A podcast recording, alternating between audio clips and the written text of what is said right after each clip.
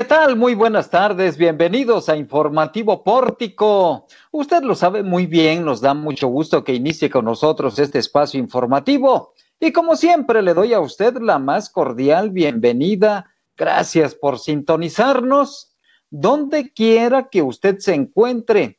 Esta tarde ya de martes 19 de enero. Es una tarde seminublada en la zona conurbada Guadalupe, Zacatecas, desde donde estamos transmitiendo en vivo. Para usted que nos hace el favor de escucharnos, de sintonizarnos, de darnos clic en su casa, en la escuela, en la oficina, donde quiera que usted se encuentre. Gracias, gracias por su compañía. Quédese con nosotros, escuche usted nada más qué historias ¿Qué titulares tenemos esta tarde? En la voz de Jesús de Ávila. Jesús, buenas tardes. Muy buenas tardes, Juan, y buenas tardes a todos los que ya nos escuchan. Estas son las historias de este martes. Protestan, médicos protestan por ineficiencia en esquema de vacunación en Fresnillo. Con la mitad de dosis prometen vacunar a personal de hospitales privados y a maestros de Campeche para el regreso a clases en febrero. Fresnillo, la ciudad con mayor percepción de inseguridad a nivel nacional. Muertes se duplican en Guadalupe durante el 2020. Hoy tendremos la entrevista con Ulises Mejía Aro. Dice que va por la reelección y la impugnación a David Monreal seguirá su curso jurídico.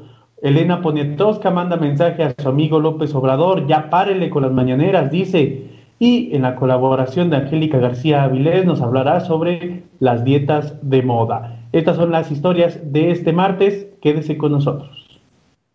Gracias Jesús. Me voy a la información porque el tema de la vacunación en el país ha generado una gran, gran polémica, sobre todo porque Pfizer ha dado a conocer que va a remodelar sus laboratorios en, en Bélgica y esto va a afectar a la producción de vacunas y en México es un problema muy, muy serio y se ha tratado de pues de encubrir esta información, de manipularla, pero con resultados muy negativos. Se debe mejor hablar con la realidad y sobre todo con oportunidad. El tema no es ajeno en Zacatecas. También aquí se ha generado mucha polémica, muchas manifestaciones de inconformidad por la ineficiencia en el proceso de vacunación en distintos ámbitos, en distintos municipios. Este día Médicos protestan por esta ineficacia en el esquema de vacunación. Jesús de Ávila tiene los detalles de esta movilización de las batas blancas en Fresnillo. Adelante, Jesús. Pues como ya lo mencionas, hoy los médicos en línea de atención de pacientes con COVID-19 se manifestaron en el hospital de Liste allá en el municipio de Fresnillo, derivado de la falta de vacunación a este personal y la ineficacia del sistema de inoculación, pues los han hecho esperar para recibir la vacuna por tiempos prolongados. Aseguran que los citan a cierta hora y han esperado hasta ocho horas para que sean vacunados y aún así no llegan, no llegan a vacunarse. Por su parte, la secretaria general del Sindicato Nacional de Trabajadores de los Servicios de Salud, Norma Castorena Berreyesa, publicó en redes sociales este apoyo a los trabajadores de la salud que se encuentran en protesta por estas deficiencias, ya que no se ha priorizado la vacunación al sector que atiende la COVID-19. También en días anteriores, el gobernador del estado, Alejandro Tello Cristerna, demandó que se cambie el esquema de vacunación en el país para que se agilice el proceso de inoculación a los trabajadores de la salud y se priorice su atención antes que alguna otra persona, pues como ya lo habían dado a conocer autoridades del gobierno de México, los denominados servidores de la nación y promotores de programas sociales que se encuentran en estos espacios de vacunación también recibirían la vacuna contra la COVID-19 a pesar de que no atienden a estos pacientes, Juan. Caramba, qué problemática. Esta problemática se ha estado reflejando en redes sociales, en donde muchos médicos han estado manifestando esta inconformidad por la ineficiencia y la ineficacia en el esquema de vacunación en el sector médico en este momento. Los hacen esperar desde las 8 de la mañana, están varias horas en espera y no son vacunados. Serias, serias irregularidades una problemática muy de fondo en el esquema de vacunación aquí en Zacatecas, mientras ayer le dábamos a conocer a usted esta declaración del gobernador del estado, Alejandro Tello Cristerna, quien demanda una reestructuración y una reorientación del esquema de vacunación en Zacatecas, lo cual coincide también con el grupo de gobernadores panistas, quienes demandan que haya una reestructuración de la estrategia de vacunación en los estados de la República. Pero el gobierno federal no entiende de razones ni tampoco escucha estas estos llamados de atención, tanto de profesionales de la medicina, de organizaciones sindicales, como de gobiernos estatales. Hay necedad en este esquema de vacunación porque persigue un fin político muy centralizado en la presidencia de la República. Y por otro lado, con la mitad de las dosis que prometen vacunar a médicos de hospitales privados y personal, eh, personal académico, esto también se está generando en Campeche. Escuche usted la información que tiene Araceli Martínez sobre este tema. Ara, Buenas tardes.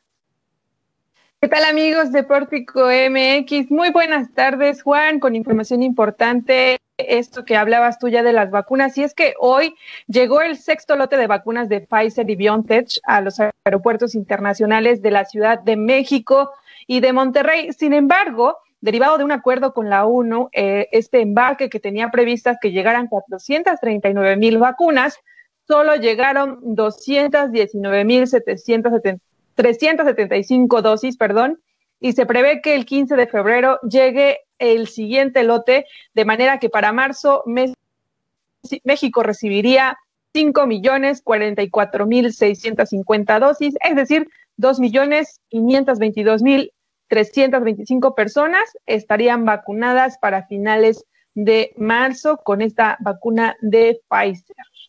Eh, también otro de los puntos que se, se, se, vieron en esta mañana fue que en el momento en que Pfizer reabra y aumente su producción, también llegarán paquetes de más de 700 mil dosis al país. Eh, por supuesto, ante esto, en, en, la conferencia matutina se hizo un enlace cuando estaban llegando las vacunas y esto dijo el secretario de Acción. 5 millones de vacunas hacia finales de marzo. Ese calendario, a través de rutas distintas, se va a seguir cumpliendo. Junto con el resto de las vacunas, como seguramente ustedes mencionaron ya, esto va a permitir que hacia finales de marzo se puedan haber vacunado los dos grupos objetivo iniciales, el de los trabajadores de la salud, que incluye, como señaló ahorita el doctor Alcolcer, a los, a los trabajadores de los hospitales privados y también a los adultos mayores. Hasta el momento hemos dedicado 6.251 millones de pesos para pagar en la vacuna. Hoy, esta mañana, se están liquidando de la última factura, justo porque nos llegó esto, 124 millones de, de pesos, para asegurarnos de que no haya ningún problema y además asegurar que en caso de que haya otras vacunas disponibles, como entiendo que ustedes han señalado, nosotros tenemos una reserva presupuestal, pero también una reserva en dólares para asegurarnos que ni siquiera los movimientos en el tipo de cambio pueden poner en duda esta operación para hablarlo de manera muy abierta, tanto para vacunas como para todos los temas relacionados con medicamentos, tenemos en una subcuenta hoy en la mañana de la tesorería 4 mil millones de dólares, presidente. Esto es más del doble de lo que necesitamos. Tenemos asegurado los recursos y las divisas para todo lo que se requiere en materia de vacunas. Muchas gracias. Muchas gracias, maestro Herrera. Pues eso es todo lo que le comunicamos. No sé si tenga usted alguna pregunta, algún comentario que quiera, señor presidente.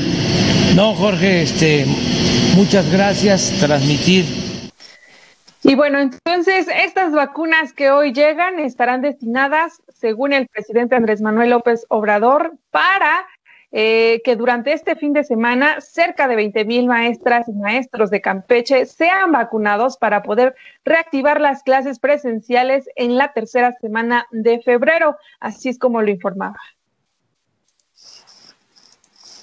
A todos los maestros de Campeche, a todos los trabajadores de la educación de Campeche, para que eh, nos eh, ayuden eh, tenemos que organizar este fin de semana. Es posible que en todas las escuelas haya reunión de trabajadores de la educación, todas las escuelas de Campeche, y ahí van a llegar brigadas este, para la vacunación. Lo mismo que sean los trabajadores de esos planteles educativos. Nada de influyentismo, nada de colados, sino los que están directamente en salones de clase y trabajan en las escuelas. Respecto, también dijo que y aseguró que se continuará vacunando a los trabajadores de la primera línea de batalla contra COVID-19, como lo son las enfermeras, camilleros y personal de intendencia de hospitales. Además, aseguró que se ampliará la cobertura al sector privado. Respecto al tema de vacunación del fármaco de Pfizer, que tendría que ser de dos dosis, como ustedes ya lo recuerdan, hoy Hugo López Gatel, subsecretario de Salud, planteó que la segunda vacuna podría ser aplicada en más de 21 días como se había recomendado principalmente, y se habló de un estudio de la OMS que podría ser hasta en 41 días. Otro de los argumentos que planteó el gobierno este día es que llegarán a México más vacunas como del laboratorio de Cancino y AstraZeneca. Esa es, eh, bueno, un, un argumento que está dando el gobierno hoy para pues dar un poco de esperanza y que pues esta noticia del retraso de las vacunas de Pfizer y también, eh, bueno, esta orden que ha dado la OMS de darle también a los países pobres, pues de un poco de calma. Sin embargo, hay que tenerlo muy en cuenta y hacer cuentas también, Juan, porque cuántas vacunas llegan y a cuántos quieren vacunar. Precisamente es que no se ha dado la información correcta porque la Organización Mundial de la Salud está hablando de los países que tienen excedentes en disposición de vacunas y, México no es de esos países. Se utilizó este tipo de argumento para justificar de alguna forma el problema, no problema, sino la dinámica en la que entró Pfizer de ampliación y remodelación de un laboratorio de ellos en Bélgica y eso va a generar un retraso en el envío de los paquetes de vacunación a algunos países, entre ellos a México. No se dio la información correcta, Araceli. No se dio y hoy tampoco eh, se habló que México tiene, por así decirlo, un guardadito de vacunas para asegurar, por ejemplo, esta segunda dosis que tenían que recibir las personas que ya fueron, eh, ya les, ya se les fue aplicada la primera dosis de Pfizer. Sin embargo, hay que prever todo esto y es muy importante eh, que, bueno, ya varios expertos han dicho en diferentes medios de comunicación y, y agencias de noticias que eh, de verdad es una pésima noticia que pues se esté retrasando un poco esta repartición de vacunas anti-COVID. Y en medio de esta pandemia y de esta crisis sanitaria que vivimos, el aumento de muertes por contagios de COVID-19 en nuestro país, pues renuncia la responsable de esta campaña de vacunación, Araceli. Así es, Juan, una noticia de, que se estaba preparando y, trascendiendo desde el domingo. Eh, ayer lo confirmaban en la tarde el secretario de eh, epidemiología, más bien el director de epidemiología lo confirmaba eh, no se da información, sin embargo, se ha dicho que es por motivos personales y él ha negado que sea por alguna discrepancia en este plan de vacunación. Sin embargo, ahí hay una coincidencia porque justo en el día que se dice que va a tener que cambiar eh, el plan de vacunación, eh, pues se da esta noticia de la renuncia de la encargada del plan de vacunación universal. Así es, Araceli. Muchas gracias. Regreso contigo más tarde. Mientras tanto, voy a Fresnillo, Zacatecas, porque este municipio ha estado siendo considerado como los de mayor percepción de inseguridad en el país, no solamente al arranque de este 2021, sino en, en repetidas y reiteradas ocasiones durante el año pasado y el antepasado, porque la inseguridad allá en el mineral no disminuye. Landy Valle tiene los detalles. Así es, Juan, como adelantabas, con un porcentaje del 94.8%, Fresnillo es una de las ciudades con mayor percepción de inseguridad entre la población de 18 años y más de acuerdo a los resultados de la encuesta nacional de seguridad pública urbana del INEGI. De acuerdo a los datos registrados en el mes de diciembre del 2020, Fresnillo se encuentra entre las siete ciudades con mayor percepción de inseguridad, de las cuales ocupa el primer lugar. Le sigue Ecatepec de Morelos, Coatzacoalcos, Cancún, Cuernavaca y San Luis Potosí.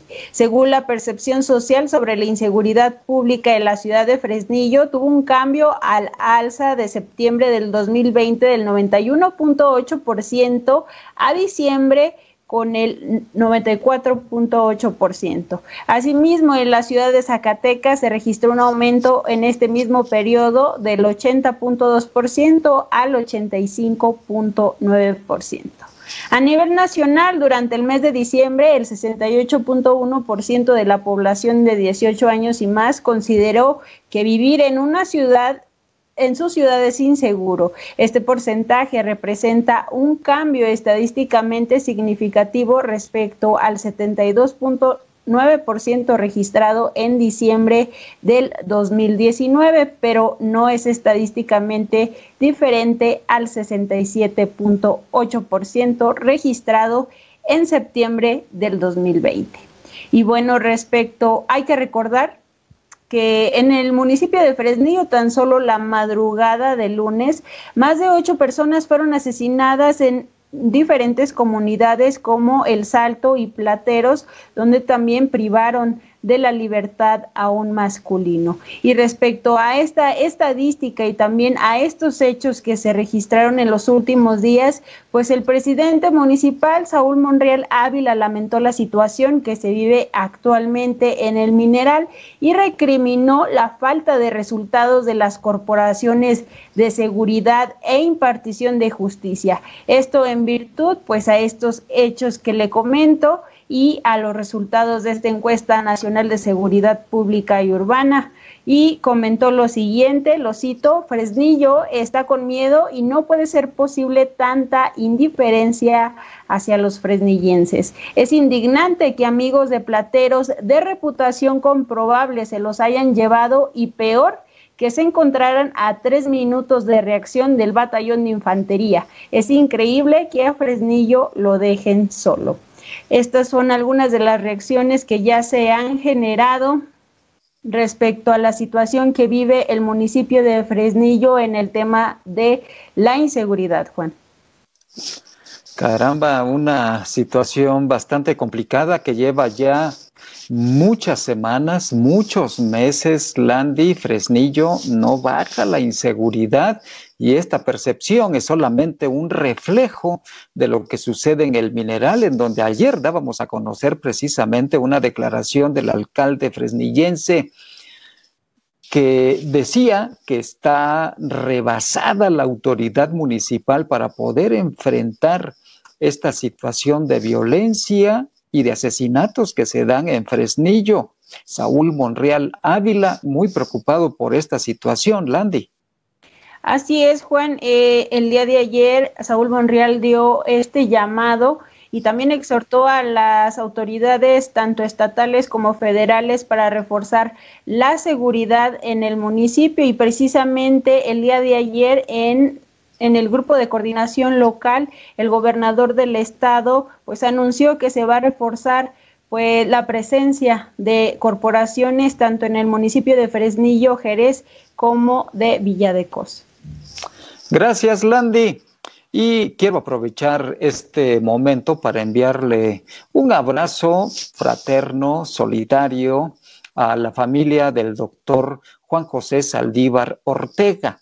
El doctor Saldívar Ortega, de origen español, se avecindó aquí en Zacatecas en el año más o menos de 1982, un profundo conocedor del toro de Lidia y un experto en este tipo de raza, de, toros de raza brava, y, y, aquí se enamoró de Zacatecas. Aquí se trajo a él, él a su familia, a sus hijos, entre ellos a Álvaro Saldívar Abreu, un destacado empresario ya vecindado en Zacatecas, y que ha sido incluso dirigente de los empresarios y comerciantes del centro histórico de nuestra bizarra capital.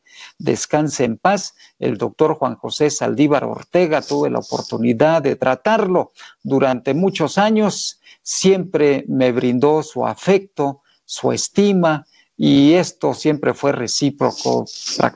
platicamos largas jornadas, convivimos en a menos amenas comidas, amenas convivencias y tengo un grato, grato recuerdo del doctor Juan José Saldívar Ortega, un apasionado de la fiesta brava y sobre todo de estos toros de Lidia.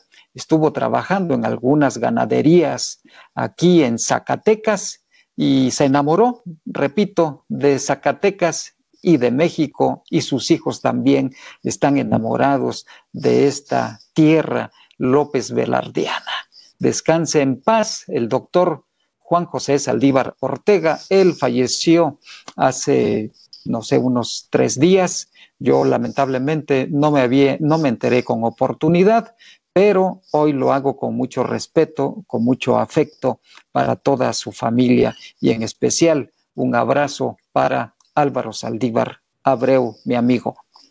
Voy a otro tema, porque este día auditorio de verdad que tenemos una situación muy, muy importante de lo que está sucediendo a nivel nacional. Y fíjese usted, una de las mujeres, de las intelectuales, de las escritoras, incluso periodista por muchos años en aquel diario Novedades de la Ciudad de México, la, querida y, y siempre bien estimada Elena Poniatowska, ha hecho unas declaraciones en una entrevista que se le hizo en un espacio eh, nacional, de, periodístico nacional, y es que ella le hace una serie de observaciones a su amigo, al presidente de la República, Andrés Manuel López Obrador, a quien apoyó también para que llegara a la presidencia de la República. Pero razonablemente una mujer inteligente ve lo que sucede y estos detalles sobre esta declaración y esta entrevista periodística los tiene Araceli Martínez. Ara, adelante. Así es, amigos. Bueno, platicarles sobre esta noticia que dio la vuelta en México y es que la escritora y periodista Elena Poniatowska mandó un consejo a su amigo, el presidente Andrés Manuel López Obrador, y le dijo, señor presidente, ya párele a las mañaneras porque han provocado un hartazgo y nos tiene a todos al borde de la irritación y confrontación nacional. Eso es lo que expresó en entrevista con el periodista Edmundo Casares ante el cuestionamiento sobre este ejercicio que el, que el presidente lleva a diario por las mañanas. Poniatowska dijo que las mañaneras son innecesarias y hasta contraproducentes. Y te voy a decir lo que textualmente ella eh, expresó. Estoy plenamente convencida que es un exceso del presidente López Obrador con tantas mañaneras, es un abuso del poder presidencial obligar a los periodistas que vayan todas las madrugadas a hacer preguntas a modo. Durante la entrevista realizada vía Zoom para el medio Índice Político, la ganadora del Premio Nacional del Periodismo en 1979, expresó que si pudiera hablar con el presidente Andrés Manuel López Obrador, le diría que ya pare con las mañaneras. Dijo que eh, pues las, las mañaneras podrían dar un giro que, y que pudieran ser tal vez una vez a la semana. Sin embargo, compartió que aunque el presidente es su gran amigo, ahora es sumamente difícil acercársele a él, ver, verlo y hablarle para darle este mensaje pues en persona. Ahí está un poco del extracto de la entrevista, pero compartimos el link de índice político en, en nuestra plataforma de Pórtico MX por si ustedes gustan de hablar de este, bueno, más bien gustan leer de este tema, eh, en el que también tocaron otros puntos importantes, platicó sobre la doña, por ejemplo, eh, y bueno, y más temas políticos. Juan. Caramba, qué, qué eh, declaración y qué entrevista con la maestra Elena Poniatowska, premio Príncipe de Asturias, una reconocida escritora mexicana. Eh, yo escuché la entrevista y dice la, maestra Elena Poniatowska que lamentable que y riesgoso, peligroso, delicado, sobre todo que el presidente divida al país, sobre todo cuando habla de fifís ¿verdad? Y de neoliberales, divide al país. Dice eh, la maestra Poniatowska, hasta yo soy fifí porque pues tengo un título, eh, soy, mi, apellido es polaco, ¿verdad? Entonces, pues podría ser considerada como Fifi, la escritora y querida Elena Poniatowska. Gracias, Araceli. Voy a otro tema porque en Guadalupe se está generando una, un fenómeno muy, muy especial y es que se han duplicado las muertes en Guadalupe, Zacatecas, por diversas causas, pero prácticamente en relación con el año eh, entre el 2020 y el 2019 hay una duplicidad, un incremento de casi el 100% de las muertes en Guadalupe. Y Jesús de Ávila tiene la información. Para comentarte brevemente, Juan, pues durante el 2020 fallecieron 1.192 personas en el municipio de Guadalupe, el doble de las presentadas en el 2019, que fueron alrededor de 500, según datos de la Oficialía de Registro Civil de este municipio. Cabe destacar que según estos datos, esto se debe a la crisis de la emergencia sanitaria, sin embargo, no específicamente a la COVID-19, pues solo de estas más de mil defunciones, 265 fueron las reportadas en el 2020 a causa de la COVID-19, según la Secretaría de Salud de Zacatecas. Sin embargo, el alcalde de Guadalupe, Julio César Chávez Padilla, señaló que esto se debe pues a que ha habido mermas en el sistema de salud, además, bueno, de otras situaciones que se generan y han provocado que aumentara la, las defunciones en el municipio. Esto fue lo que dijo Julio César Chávez. Que el resto sobrante de lo que venía promediándose de 400, 500 anualmente, pues también se disparó. ¿Qué quiere decir esto? Que hubo mermas en la salud, que hubo afectaciones en la salud, que consideramos derivadas de lo que estamos padeciendo y que hubo este exponencial incremento de casi el doble de número de defunciones en la ciudad de Guadalupe.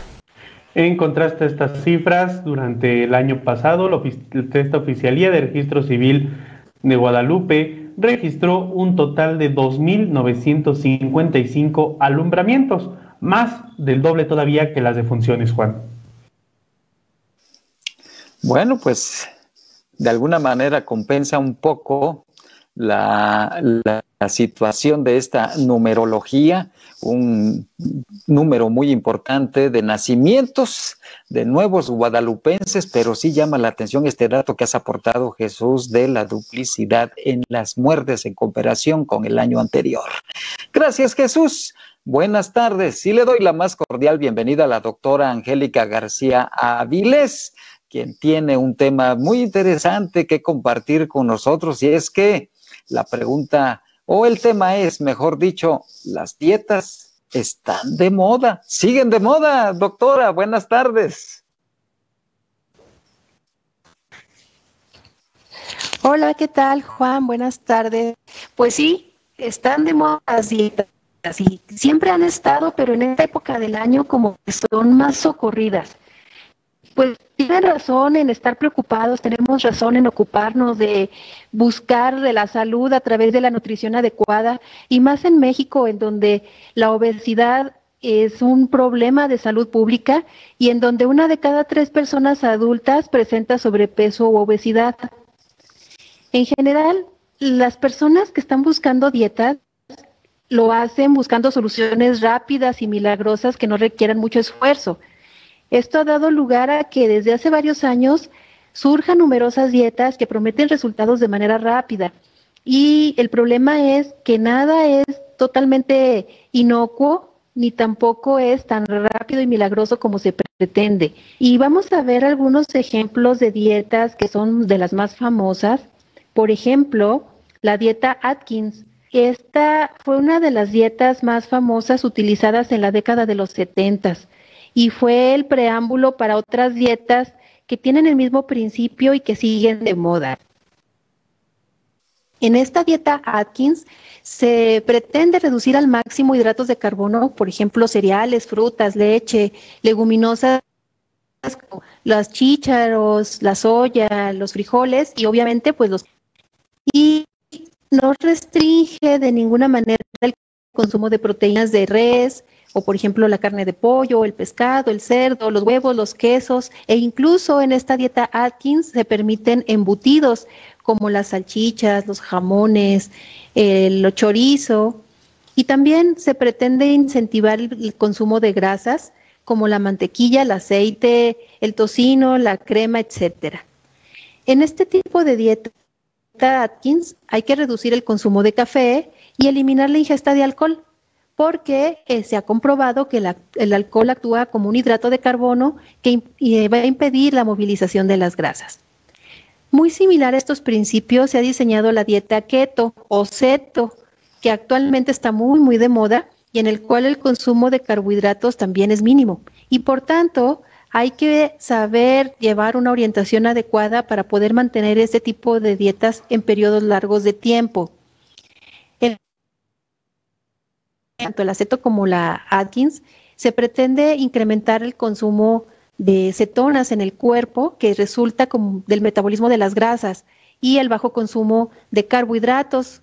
Entonces, en esta dieta alta en grasas y baja en carbohidratos, se pretende que se movilicen los depósitos de grasa en el cuerpo que se utilizarán como fuente de energía primaria para poder realizar nuestras actividades. Sin embargo, hay riesgos de aplicar este tipo de dietas sin orientación profesional.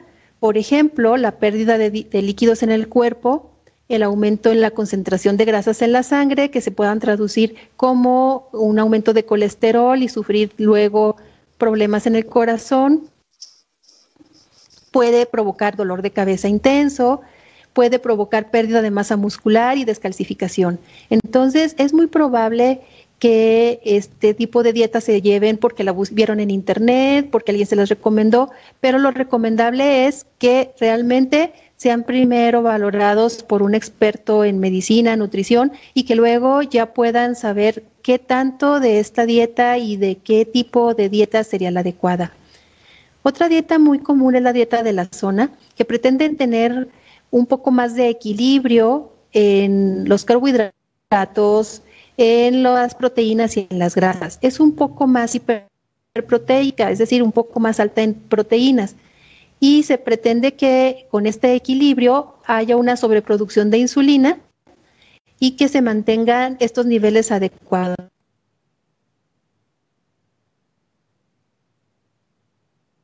en el licenciado de nutrición que se llama Patricia Rivera y que pretende estar más apegada a las recomendaciones nutricionales diarias. Ella separa grupos de alimentos con asteriscos de diferentes colores, por ejemplo, el azul para las las proteínas y amarillo para frutas y cereales, y pretende que haya un consumo de cada uno de estos nutrimentos en cada uno de los alimentos y que se haga con una recomendación adecuada para el tipo de actividad y edad y si es hombre o si es hay otro, de dieta, otro tipo de dietas que también luego son muy recurrentes y que se encuentran fácilmente en Internet, pero que no son recomendables porque se basan en un solo tipo de alimento. Por ejemplo, está la dieta de la col, la dieta de la toronja, la dieta de la manzana, la dieta del pepino, la dieta del pollo, la del arroz, y que pretenden que se consuma todos los días nada más ese alimento. Y para nada es saludable. Una, porque es un aporte de calorías máximo de mil calorías por día, lo cual es, puede provocar mm, serias eh, deficiencias nutricionales y por otro, además de que son aburridas, pues no tienen tampoco eh, un equilibrio con los demás nutrimentos y el rebote se presenta en cuanto se deja la dieta. Hay otras dietas que se dan luego en copias, así como si fueran volantes, ¿no? Y que no son personalizadas para nada. Lamentablemente, estas nada más se distribuyen papelitos de la de una dieta tipo o estándar, son muy socorridas en instituciones de salud en donde la gran demanda de atención y el poco tiempo que se dispone para atender a las personas, bueno, pues utilizan machotes que estandarizan las dietas según padecimiento. Por ejemplo, la dieta de, para la diabetes, para la hipertensión, sin embargo, no considera algunos otros factores que son propios de cada persona, como la actividad física o la complexión o los puntos nutricionales incluso. En conclusión, yo les diría que el secreto para mantenernos sanos y con un peso adecuado consiste en modificar nuestros hábitos de alimentación y estilo de vida, como siempre insistimos. Para que una dieta funcione, debe ser totalmente individualizada.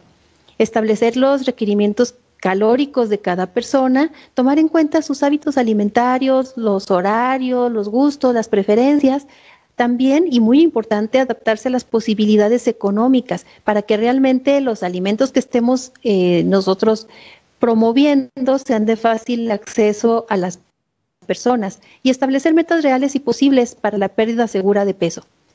Recuerden que lo importante no solo es perder peso, sino mantenerlo durante toda la vida y lograr así un estado de salud óptimo. Lo que necesitamos realmente entonces es un cambio de hábitos y estilo de vida para vivir saludables, Juan. ¿Cómo ves? Vamos a cambiar hábitos y vamos a mantenernos alejados de dietas de moda y que nos pueden hacer daño a nuestra salud. No hay magia. No hay magia, hay profesionales de la nutrición, doctora, y no había yo escuchado esta expresión de, dietas aburridas.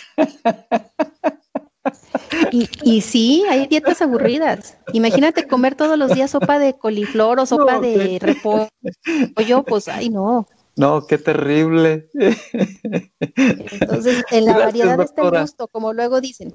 Sí, caray, sí. Lo mejor es, es estar con profesionales de la nutrición, doctora.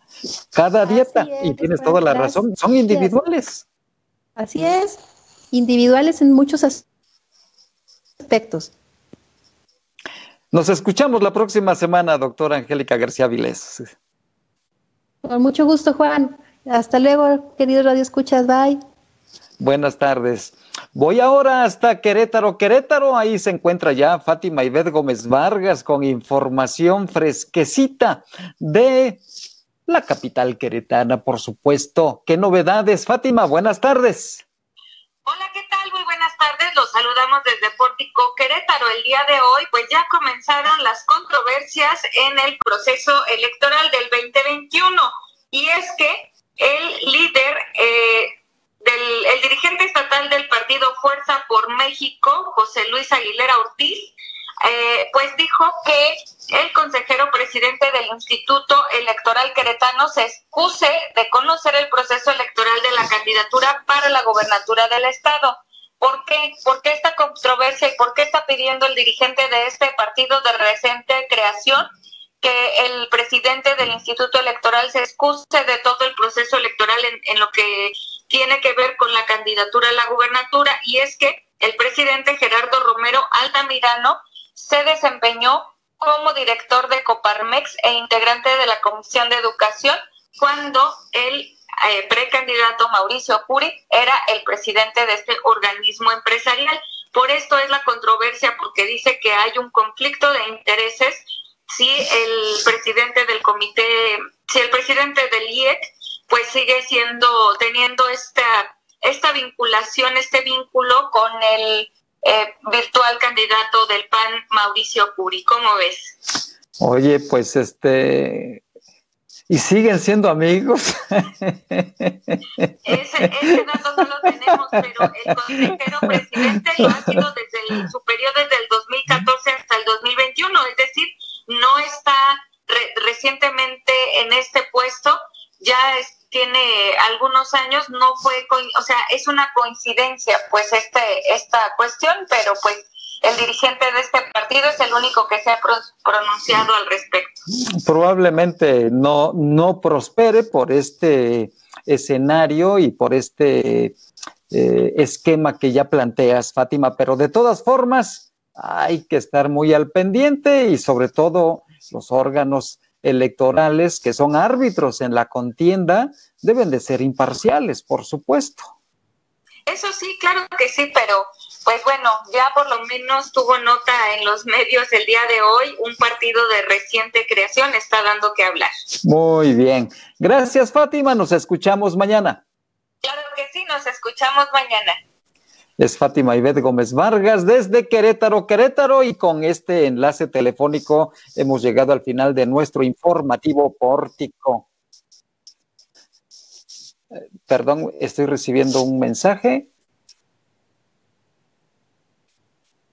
Ah, exactamente, sí, tenemos este día una entrevista con el alcalde de Zacatecas, Ulises Mejía Aro. Se nos estaba pasando una disculpa, pero en esta entrevista el alcalde de Zacatecas da a conocer que... Eh, pues que él va por la reelección si es que su partido así lo aprueba y por supuesto también referente al tema de la impugnación de la candidatura de David Monreal, dice que este tema sigue su curso jurídico. Escuche usted, lo invito a ver esta entrevista con el alcalde Zacatecano.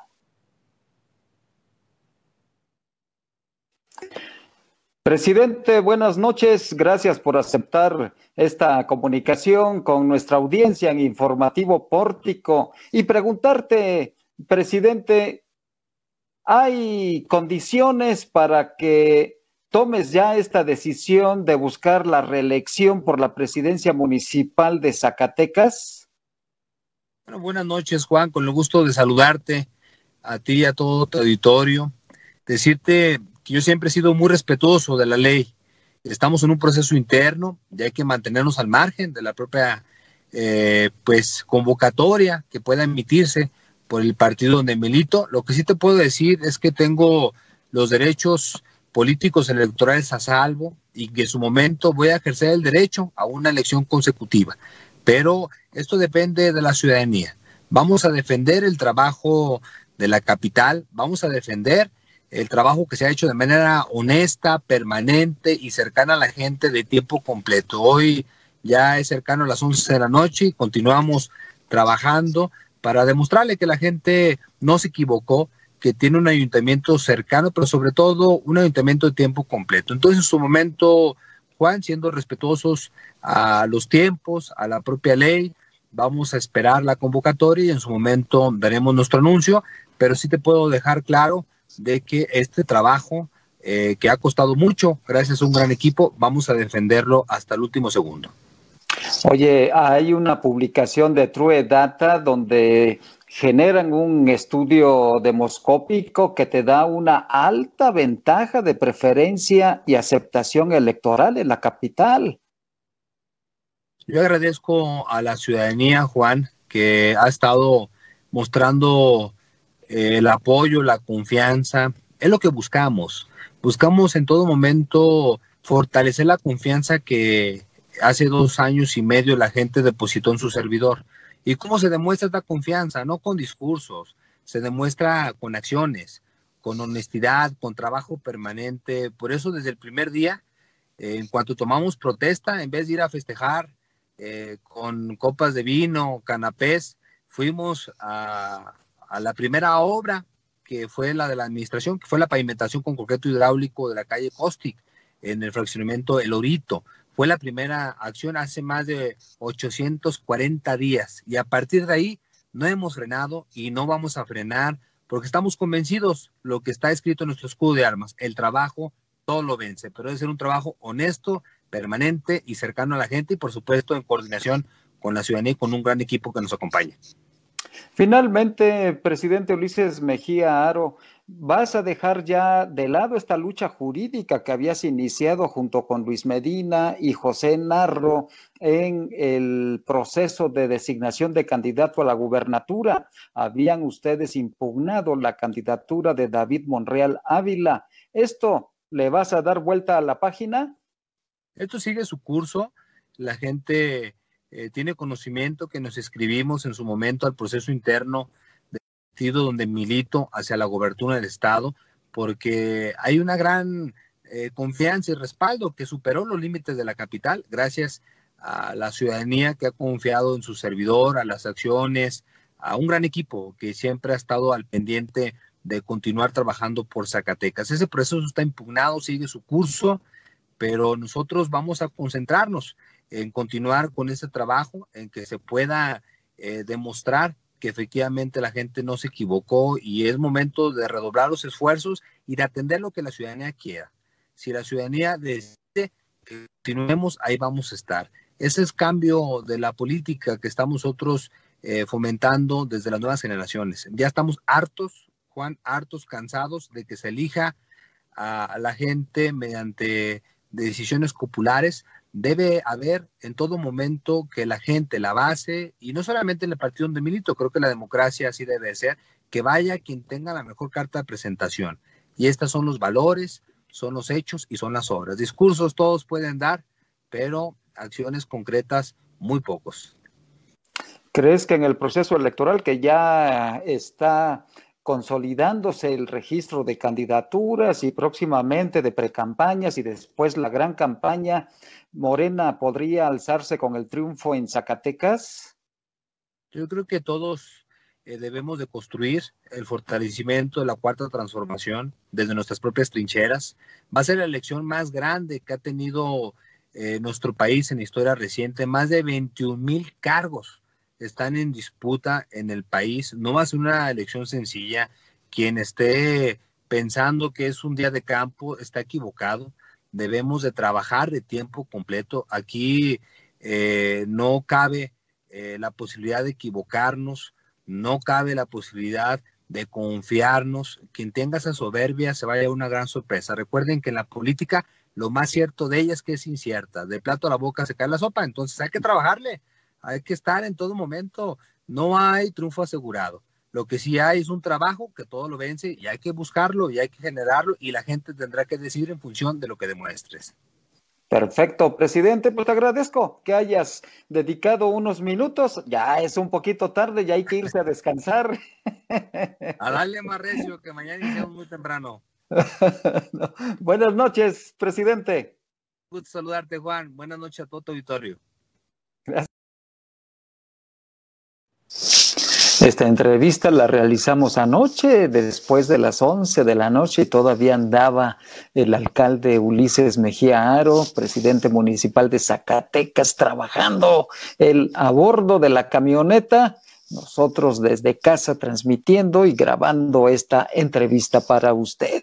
Y con esta entrevista llegamos al final de nuestro informativo pórtico. Gracias por el favor de su atención. Como usted muy rico, disfrute la tarde y sobre todo cuídese mucho. Gracias a quienes hacen posible que usted esté debidamente informado e informada. Gracias a Jesús de Ávila, a Araceli Martínez, Landy Valle, a Fátima Ibet Gómez Vargas y por supuesto a nuestro gurú informático cibernético que hace maravillas y a veces milagros, a Omar Reyes. Soy Juan Gómez. Hasta mañana.